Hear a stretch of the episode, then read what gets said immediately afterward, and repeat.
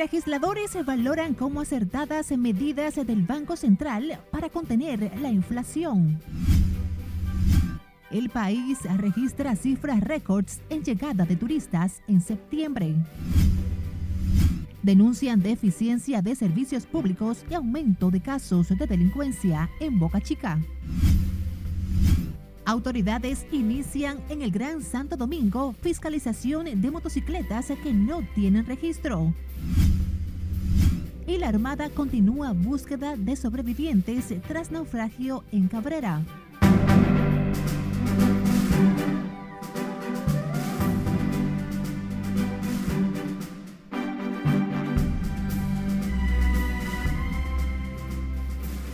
Muy buenas tardes, martes 4 de octubre. Qué gusto reencontrarnos. Iniciamos la primera emisión informativa de RNN Canal 27. Graciela Acevedo les acompaña. Iniciamos de inmediato con senadores y diputados del gobierno y la oposición valoraron como acertadas las medidas adoptadas por el Banco Central para estabilizar la macroeconomía y controlar la inflación. Nelson Mateo nos cuenta más en la siguiente historia. La Junta Monetaria del Banco Central se mantiene atenta a las variables internacionales y locales, lo que le permite reaccionar de inmediato para mantener el equilibrio económico del país. Se trata de una combinación de medidas restrictivas y expansivas cuyos resultados en la economía la reconocen hasta los opositores. La economía de la República Dominicana es una economía que desde cierto punto está estable, o sea, desde las políticas que traza el Banco Central de la República Dominicana. Pero si bien es cierto que el Banco Central juega un rol, un papel en lo que tiene que ver con la macroeconomía, no es menos cierto que en la economía popular el Banco Central o el gobierno, el gobierno se ha quemado. La disposición más reciente del Banco Central para mantener a raya la inflación sube en 25 puntos básicos la tasa de interés y la lleva de 8 a 8.25% anual. En el Congreso Nacional reconocen la rápida reacción de la Junta Monetaria con estas decisiones restrictivas. Lo más importante es ver de la forma en que el Banco Central se ha manejado al respecto con la crisis internacional, siempre buscando la, la economía dominicana que se mantenga en un nivel eh, para el desarrollo. En medio de la crisis internacional, la pandemia y su demoledor impacto en la economía planetaria, este congresista apuesta a la confianza que genera la veteranía de la Junta Monetaria y su experimentado gobernador para el manejo de unas finanzas limitadas por los precios internacionales del petróleo y los efectos asociados a la guerra entre Rusia y Ucrania. República Dominicana eh, está ocupando el lugar número 5 de América Latina en términos de control de la inflación. Países tan poderosos como eh, Chile, eh, Brasil, eh, Uruguay tienen una inflación que está rondando entre los 10 y 13 puntos. Nosotros tenemos una inflación que está ah, controlada. Los congresistas reconocen además las reservas monetarias en 14 mil millones de dólares como una evidente solidez del Banco Central para sostener el crecimiento económico proyectado al cierre del año en más de 5 puntos. Nelson Mateo, RNN.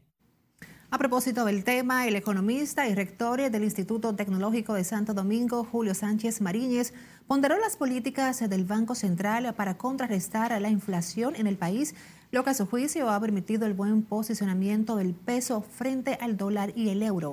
Sánchez Mariñez explicó que estas medidas benefician directamente a los asalariados, pese al incremento que se observa en algunos productos de la canasta básica. Mi opinión personal, que no compromete al INTEC, me compromete a mí personalmente, es que lo está haciendo bien. Obviamente, en economía, toda medida es como un cuchillo de dos filos. Cualquier medida, no solo esta de tal manera que probablemente de proseguir esta tendencia internacional y nacional se pierda algo de competitividad en nuestras exportaciones, pero observen que estamos ganando la posibilidad de tener las importaciones a menor precio. El rector de INTEC fue entrevistado previo a una firma de acuerdos con el banco VHD para impulsar la profesionalización de mujeres en las áreas de ciencias como las matemáticas y tecnologías. Allí se informó que la entidad crediticia ha favorecido con diversos productos a unas 400.000 mujeres del país. El Ministerio de Turismo presentó hoy los resultados del sector al cierre del mes de septiembre con la visita de 430.129 extranjeros, con lo que se elevan las cifras a 6.140.000 desde octubre del pasado año. Nuestra compañera Siledis Aquino nos tiene más detalles sobre este tema en directo. Adelante, Siledis. Muchísimas gracias, así es. El turismo dominicano volvió a presentar cifras récord, superando años anteriores. Realmente nuestro turismo está fuerte y en franco crecimiento. Y es que solo en el mes de septiembre son más de 430 mil los extranjeros que visitaron el país, informó el ministro David Collado.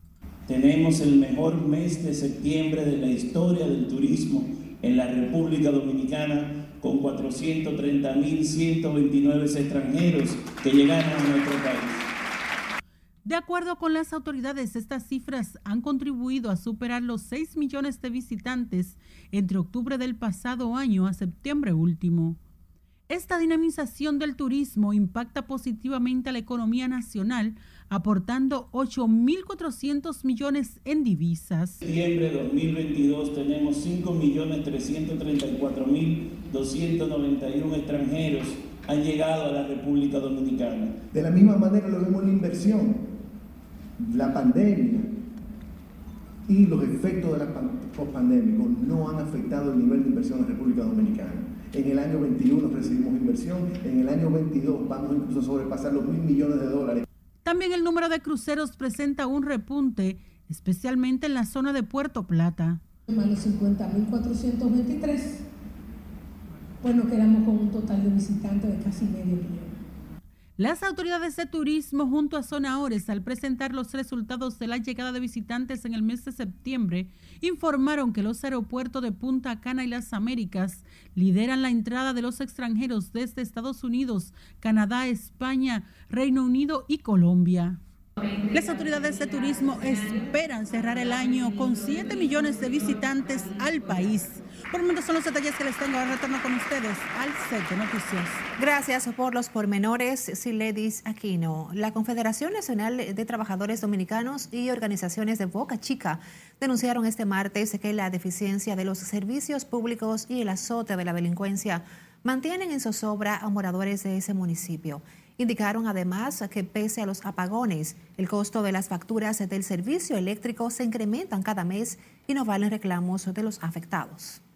¿Qué le pedimos a las autoridades en nombre de cada una de estas organizaciones que está firmando este documento de prensa en el día de hoy? A que por favor declaren la intervención de este municipio para que continúen llegando los turistas y dinamizando la economía y además de que ese centro polo turístico es uno de los más importantes del Gran Santo Domingo. Al hablar sobre la situación del turismo, los representantes de organizaciones sociales de Boca Chica reclamaron a las autoridades aumentar la presencia de la policía turística y dotar de carnet a los playeros para contribuir a la tranquilidad de los visitantes de esa zona turística. Concluida la prórroga para el registro de las motocicletas, decenas de usuarios del transporte abordaron la sede del Intran, momentos en que las autoridades han iniciado la fiscalización de los que no cuentan con el documento. Margaret Ramírez con la historia. Yo soy hombre de trabajo, yo me puedo mover para cualquier parte y a mí no me van a parar. El Distrito Nacional y la provincia de Santo Domingo serán la plataforma para el inicio de la fiscalización intensiva de las motocicletas que no cumplan con los requerimientos de las autoridades con la iniciativa que forma parte del Plan de Seguridad Ciudadana, las autoridades retendrán los motores que no cuenten con el registro, la placa, la licencia o el casco. Una base fundamental, todos queremos seguridad, yo creo que nadie de los que están aquí está opuesto a que tengamos un país mucho más seguro y gran parte fundamental es este registro. Yo me siento bien, yo me siento seguro porque si ellos me paran, yo tengo mi licencia al día, mi seguro, mi casco, mira cómo yo ando, yo ando por las reglas Y eso es lo mejor en la vida cuando usted anda por las reglas. Hasta la fecha, un total de 657.598 unidades motorizadas han sido asentadas en el registro. Pese a que el plan lleva un año, hoy decenas de usuarios del transporte hicieron largas filas en el Intran tras el documento. Que no pueden, hay gente que quieren y no pueden. ¿Por qué no pueden? O algunos tienen eh, dificultades. Los motoconchistas valoran como positivo el proceso con el que dicen, además se logra tener mayor control de los motoristas reduciendo la delincuencia. Y nosotros los ciudadanos tenemos por costumbre que todos queremos dejarlo de último. Eso está bien. Gracias a Dios yo resolví eso a temprana, a temprana hora. A temprana hora y. Claro, porque un, un vehículo registrado, cualquier antisocial que aparezca por ahí tiene miedo de acercársele. Pero si es un vehículo que no tiene ninguna seguridad ni nada, eh, cualquiera se le puede acercar y llevárselo. En el registro que llevan las autoridades, el Distrito Nacional y la provincia de Santo Domingo, así como San Cristóbal, Santiago, San Pedro de Macorís, Monteplata y Peravia, encabezan la lista con mayor número de motocicletas. Además de reducir las muertes por accidentes de tránsito, las autoridades buscan combatir la delincuencia, atendiendo los informes que indican que en este tipo de transporte es el más utilizado por actos de delincuencia. Margaret Ramírez, RNN. Vamos a nuestra primera pausa. Al volver, BNCD incauta 239 nuevos paquetes de cocaína y apresa un colombiano en la provincia Peravia. Haitianos residentes en el país están preocupados por incidentes violentos. Además, inundaciones en Santiago que provocaron daños en varias viviendas. Y el presidente Abinader recibe cartas credenciales de tres nuevos embajadores. Más cuando retornemos. Siga con la primera emisión de Noticias RNN.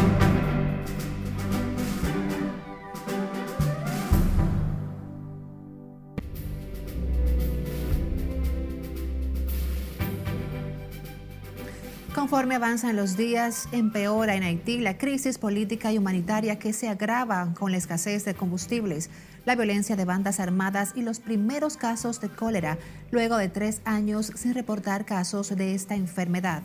Scarlett Wichardo nos pone al tanto en el resumen internacional.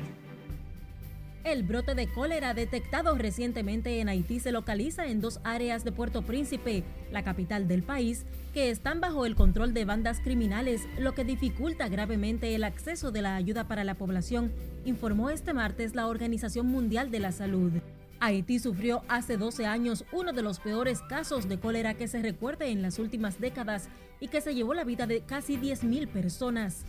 La falta de combustibles en ese país afecta a todos los sectores y ha provocado el cierre de varios centros comerciales, empresas de servicios y hospitales. A la ola de violencia que profundiza la crisis humanitaria en esa nación se suman los niveles de inseguridad, el incremento de los precios de los alimentos, el auge de las pandillas que han asesinado y secuestrado a cientos de personas en Puerto Príncipe, así como los casos de cólera detectados en el país. El presidente de Estados Unidos, Joe Biden, dijo en una reunión privada al reverendo Al Chapton, un conocido activista por los derechos civiles, que se postulará para un segundo mandato en 2024, según relata un funcionario de la Red de Acción Nacional del Defensor de la Justicia Social estadounidense. Un caza F-15K surcoreano arrojó este martes dos bombas de alta precisión sobre una isla deshabitada del Mar Amarillo como respuesta al nuevo lanzamiento de un misil por parte de Corea del Norte. El mando militar surcoreano explicó que la acción tuvo lugar en el marco de unas maniobras militares conjuntas con las Fuerzas Aéreas de Estados Unidos. Al menos 15 personas murieron y otras 21 resultaron heridas durante una reyerta entre reos en una cárcel de Ecuador, en otro episodio de violencia dentro del sistema penitenciario del país sudamericano y que expone nuevamente el debate sobre la falta de control del Estado dentro de esas instituciones.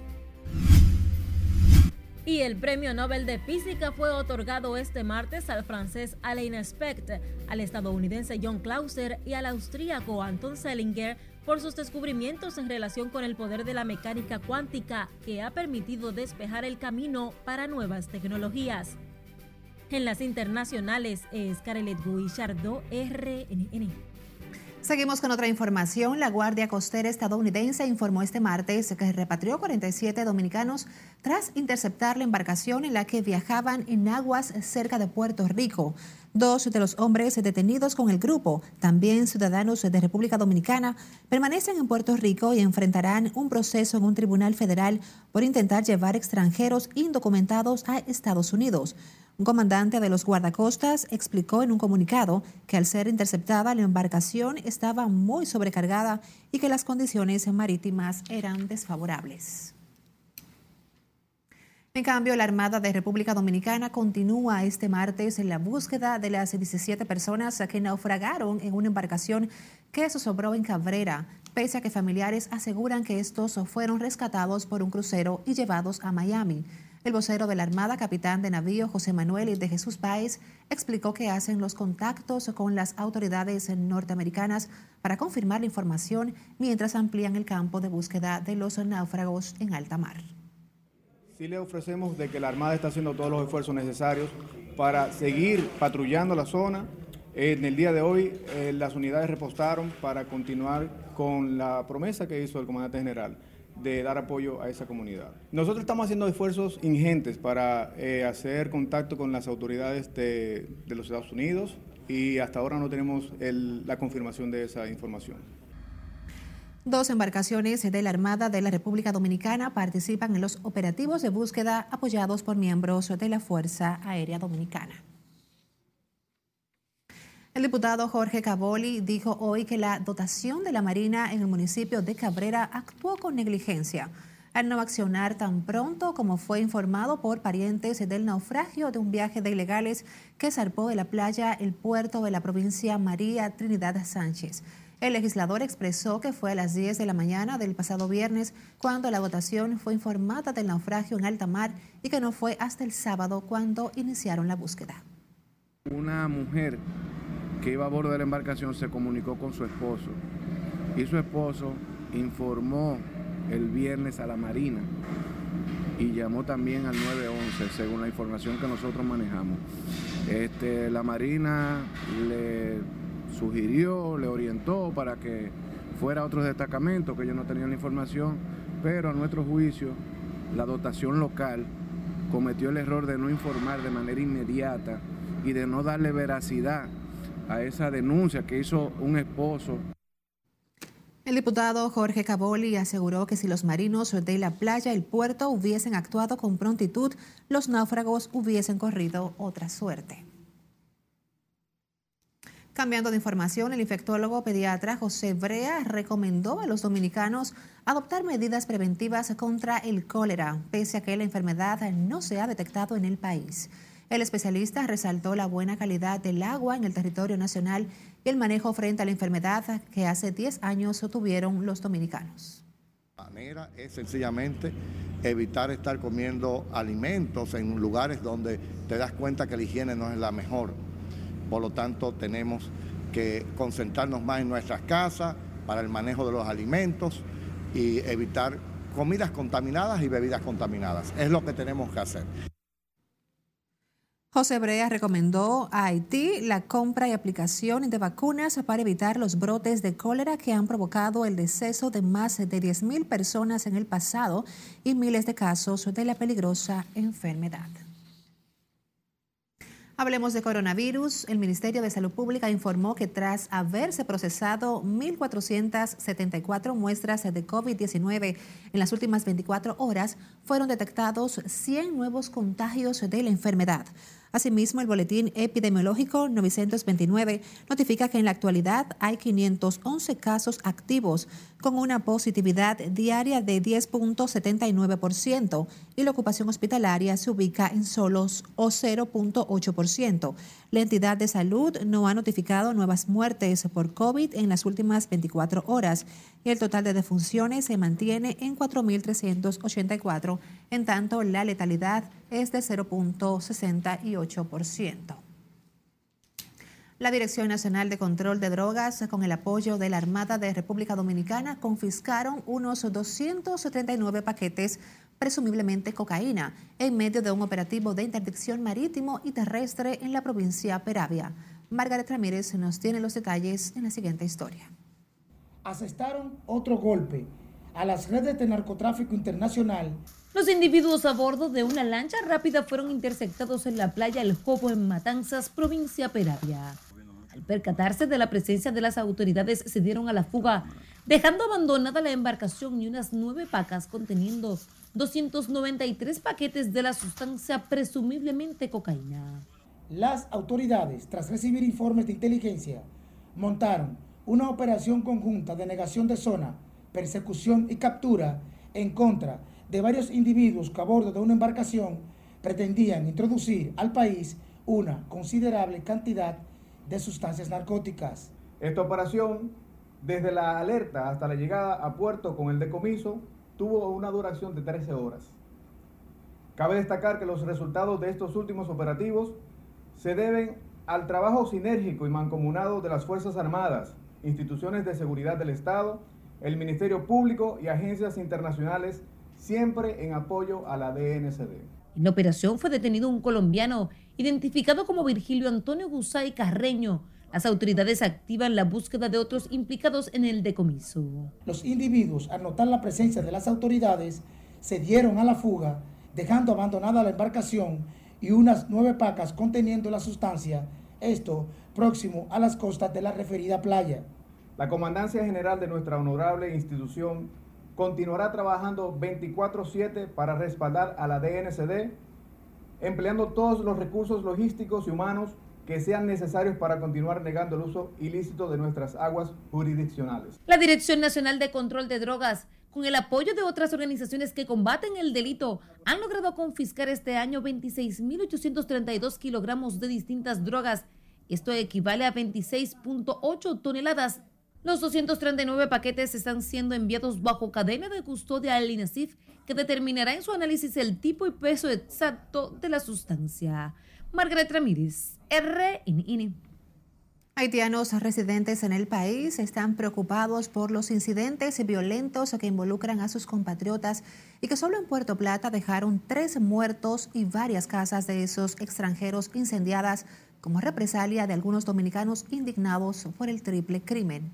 Scarlett Cuchardo nos completa. En el país ya se sienten los efectos asociados a los desórdenes violentos que afectan a la vecina nación de Haití, la más pobre del hemisferio. El intento de asalto a una zona franca en Juana Méndez que movilizó a las Fuerzas Armadas y ahora la muerte de tres dominicanos en Puerto Plata agravan la relación dominico-haitiana. En el país, los residentes haitianos como Silvana Alexia están preocupados luego de ver cómo sus compatriotas les incendiaron varias casas en Puerto Plata y recuerda que no todos delinquen ni merecen ese trato. Nosotros no somos igual, todos nosotros no somos delincuentes, hay gente buena, hay gente seria, hay gente delincuente. Eso lo vi yo, eso no tenía nada que ver con eso y eso dolió mucho como ser humano que somos todos. Lo mismo dice este haitiano. Su trabajo cesó en la construcción de una torre y ahora se dedica a vender frutas junto a su primo. Yo tengo otro ingeniero, el maestro, yo me llama a a trabajar, tú sabes. Uno, uno no sin hacer nada, uno tiene que trabajar. El asesinato del tío del general Soto Jiménez y otras dos personas conmocionó a toda la comunidad de Puerto Plata, pero estos abogados se oponen a que los dominicanos hagan justicia por sus propias manos. No, realmente la violencia no debe traer violencia es un acto que desnelable, realmente una situación que no debió ser. Eh, deben las autoridades correspondientes actuar con relación a ese tema. El hecho de que una persona haya cometido un hecho contra otra, no debe la población eh, actuar en contra de sus ciudadanos sin ser los responsables de ese hecho mortal. Los haitianos residentes en el país dejaron claro que no apoyan los actos delictivos de sus compatriotas y recuerdan que no todos viven en República Dominicana haciendo fechorías, sino dedicados al trabajo duro. Es Carelet Guillardo, RNN. En otro tema, el diputado del Partido de la Liberación Dominicana por La Vega, Ángel Esteves, depositó este martes un proyecto de ley de protección y dignificación del profesional agropecuario donde solicita al Poder Ejecutivo categorizar sus salarios. Según el legislador, la iniciativa surge a raíz de que en el país no existe ni acuerdo ni marco regulatorio que permita sentar las bases de la escala salarial que establezca cuánto puede devengar por su trabajo un agrónomo, creando así una disparidad, desigualdad y discriminación salarial de estos profesionales. Este proyecto consiste en establecer los salarios para los profesionales agropecuarios, llámese ingenieros agrónomos, médicos veterinarios, forestales, ingenieros subtenistas, entre otros, del área agrícola. Por último, indicó que en la actualidad el salario de los técnicos agrónomos oscila entre los 35 mil hasta los 50 mil pesos mensuales y esta partida la reciben desde el año 2019 cuando se le aumentó por última vez. Más de 2.500 millones de pesos destinó el gobierno a través del ministro de Agricultura para socorrer a los productores agropecuarios afectados por el huracán Fiona en las provincias del este y nordeste del país. Así lo reveló este martes el ministro Limber Cruz, quien recordó además que el presidente Luis Abinader dispuso pagar mil pesos por tarea a los productores impactados por el fenómeno atmosférico, entre otras medidas de ayudas. También vamos a preparar 800 kilómetros de caminos vecinales, 200 mil tareas de tierra preparadas gratuitamente, semillas gratuitas, siembra para la bichuela, siembra para, para las hortalizas, todos esos frutos menores de corto plazo lo vamos a incentivar, lo vamos a replicar, a reproducir con más de lo que fueron afectados. El ministro de Agricultura fue abordado sobre el tema tras encabezar este martes un acto de celebración por el Día Nacional del Agrónomo. Se ofreció una conferencia sobre vigilancia fitosanitaria y se entregaron dispositivos electrónicos a los productores. Recuerde que en Noticias RNN queremos ser su voz. Envíenos sus denuncias a través de nuestra línea de WhatsApp 849-268-5705. Por supuesto, también busquen nuestro usuario Noticias RNN en todas las redes sociales y también las plataformas de audios.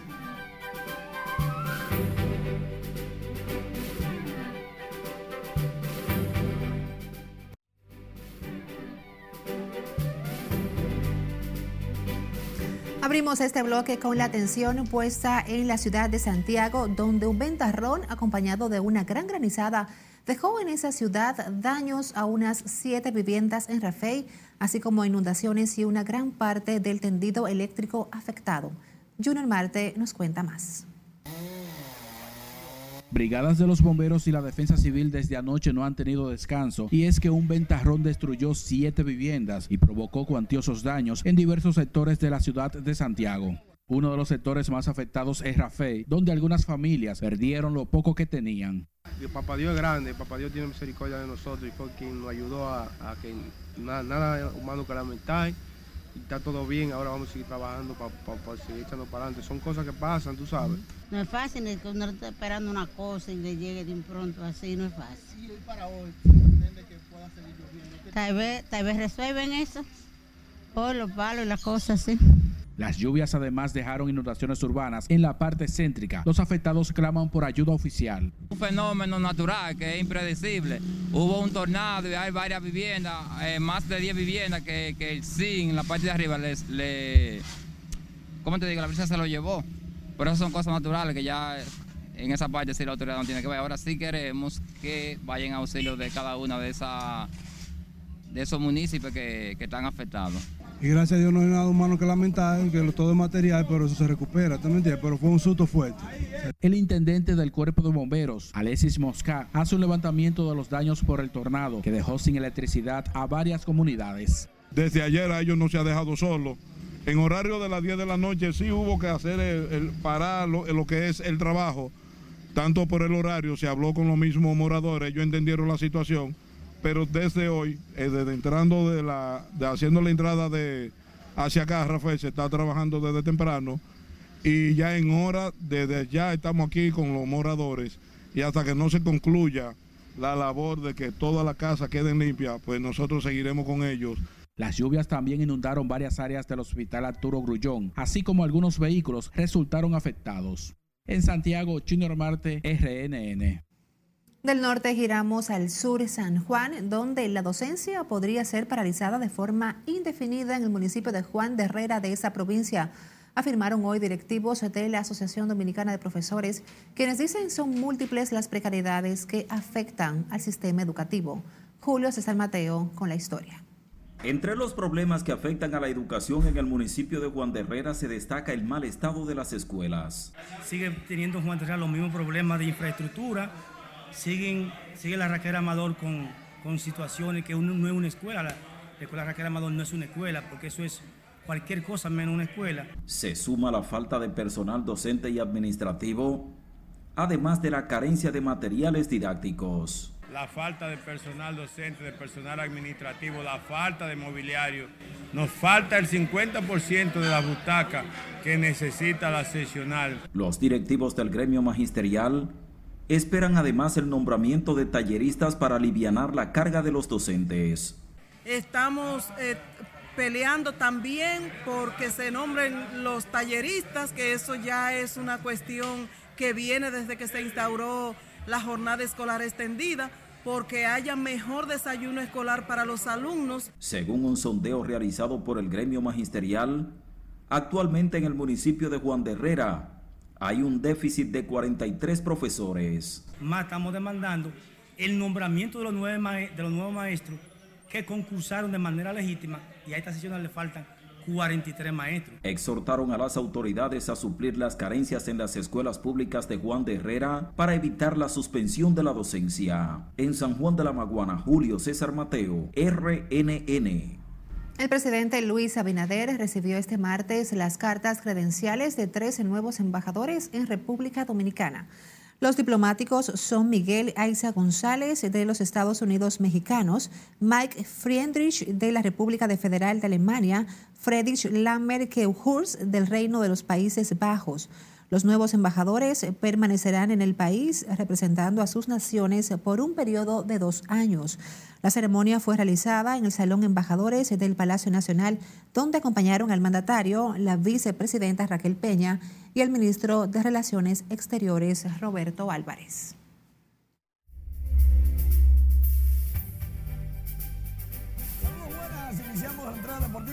De las mejores actuaciones de los dominicanos este lunes en el béisbol de las grandes ligas. Comenzamos con Chaveto, con Alberto Pujols, quien conectó su cuadrangular número 24 de la campaña, el 703 de su carrera, y se queda solo en el encasillado de remolcadas de todos los tiempos por encima de Babe Ruth, con 2.216. Por otro lado, Wander Franco la mandó al morro de Montecristi por el monstruo verde, el sexto de la temporada. Margot superó a Franco y la sacó del estadio por arriba del letrero. Lleva cuatro Margot en la campaña que se está acabando. Vladimir Guerrero Jr. llegó a 32 vuelas cerca para los Azulejos de Toronto, que le ganaron a los Orioles y están en postemporada. Otro que la mandó al morro de Montecristi fue Brian de la Cruz. Llegó a 13 Marlins le ganaron a Atlanta, pero ya Atlanta está clasificado y ganando su división, mientras que Sergio Alcántara ligó su sexto cuadrangular contra Milwaukee. Milwaukee al final ganó, pero está ya descalificado. Luis Severino coqueteó con un juego sin hits luego de trabajar siete entradas sin permitir libertades con siete ponches. Los Yankees sacaron a Severino porque no hay que arriesgar al estelar para los playoffs. Otro que le fue muy bien fue Johnny Cueto. Logró victoria, su número 8 de la campaña sobre los mellizos de Minnesota. Los dominicanos excelentemente bien. Y mientras dure, los vamos disfrutando. Por el momento es todo. Regreso contigo. Gracias Manuel por estas notas deportivas y sin tiempo para más nos despedimos. Gracias como siempre por acompañarnos. Graciela Acevedo se despide en nombre del equipo.